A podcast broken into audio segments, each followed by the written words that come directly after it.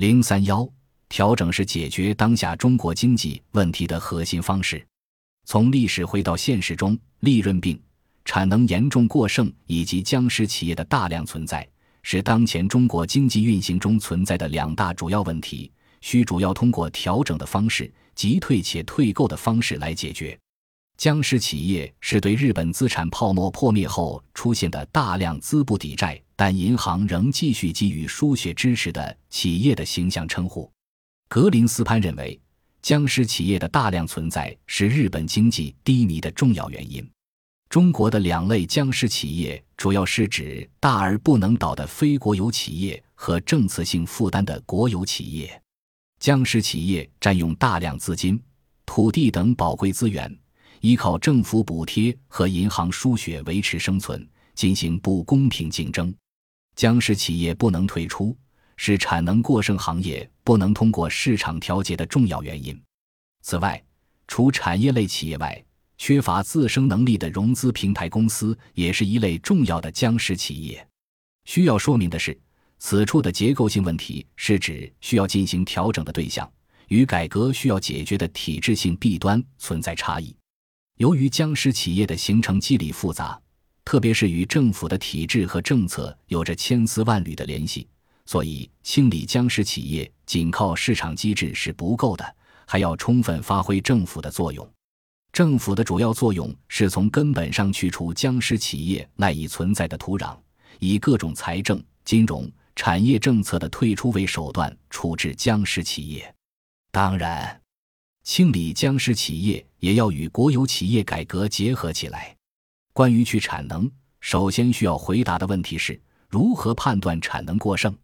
虽然不同的标准，如产能利用率、行业利润率、企业亏损率等不同指标显示的结果不完全一致，但可以肯定的是，目前中国绝大多数工业、制造业部门的产能过剩问题比较突出，甚至一些行业非常严重。产能过剩已经成为当前经济中四降一升等突出矛盾和问题的重要原因。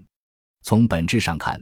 去产能与化解产能过剩都是供给侧的结构性调整。以国发二零一三四十一号文为代表，“十二五”及以前的化解产能过剩强调综合施策，即消化一批、淘汰一批、整合一批和转移一批，可看作从扩大需求和淘汰落后。去产能两方面共同努力。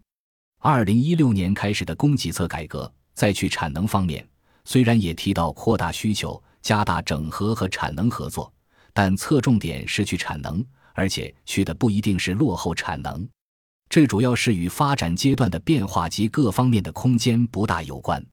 去产能造成的短期冲击包括增长速度收缩、财政收入减少、企业资产损失。员工下岗失业、银行不良资产等等，但是从长期看，去产能至少有利于腾出市场空间，让行业内的高效率企业获得更好的发展，有利于生产要素和资源的优化配置，提高全社会资源配置效率，有利于实现战术上的歼灭战和战略上的持久战的平衡。所以，尽管这是一场艰苦的战斗。但还是需要坚定不移地向前走，要坚定地干，大胆地干，扎实地干，精准地干，绝不回头地干。从实践中看，首先还是要坚持市场倒逼企业主体，发挥市场机制在去产能中的决定性作用。解铃还须系铃人，中国许多产能过剩行业都曾经或正在出现市场化的供需再平衡过程，例如许多消费品行业。轻工行业如冰箱、彩电、服装、食品等，都经历了若干轮市场化的大浪淘沙过程，才实现了行业的优胜劣汰和调整升级。发挥市场机制的决定性作用，当然不是无为而治，而是需要政府着力加强监管。这既是完善公平竞争环境的要求，也是促进依法依规退出产能的重要手段。通过严格执行环保、能耗、质量。安全、技术等法律法规和产业政策，让达不到标准的产能退出市场。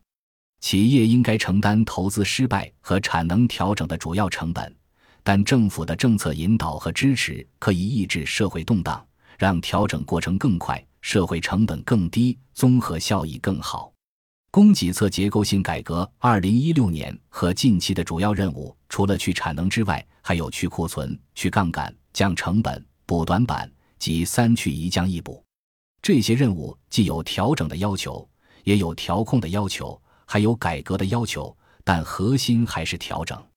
调整要把握好主要矛盾以及各项任务在时间上的分布，既要实实在在地推进结构调整，以免贻误当前的有利时机。也要防止短期内压力过大，以至于不得不中断必须进行的调整进程。调控要通过真正稳健的货币政策、真正积极的财政政策，为调整创造一个适宜的环境。改革要聚焦在改善市场环境和降低制度性交易费用的重要领域和关键环节，使得调整更加顺畅、更加充分。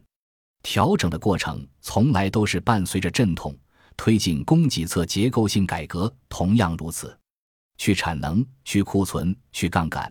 当然会对当前的增长产生一定影响，但对中长期经济增长的质效提升有好处。转型期经济增长目标的确定，需要为供给侧结构性改革预留空间，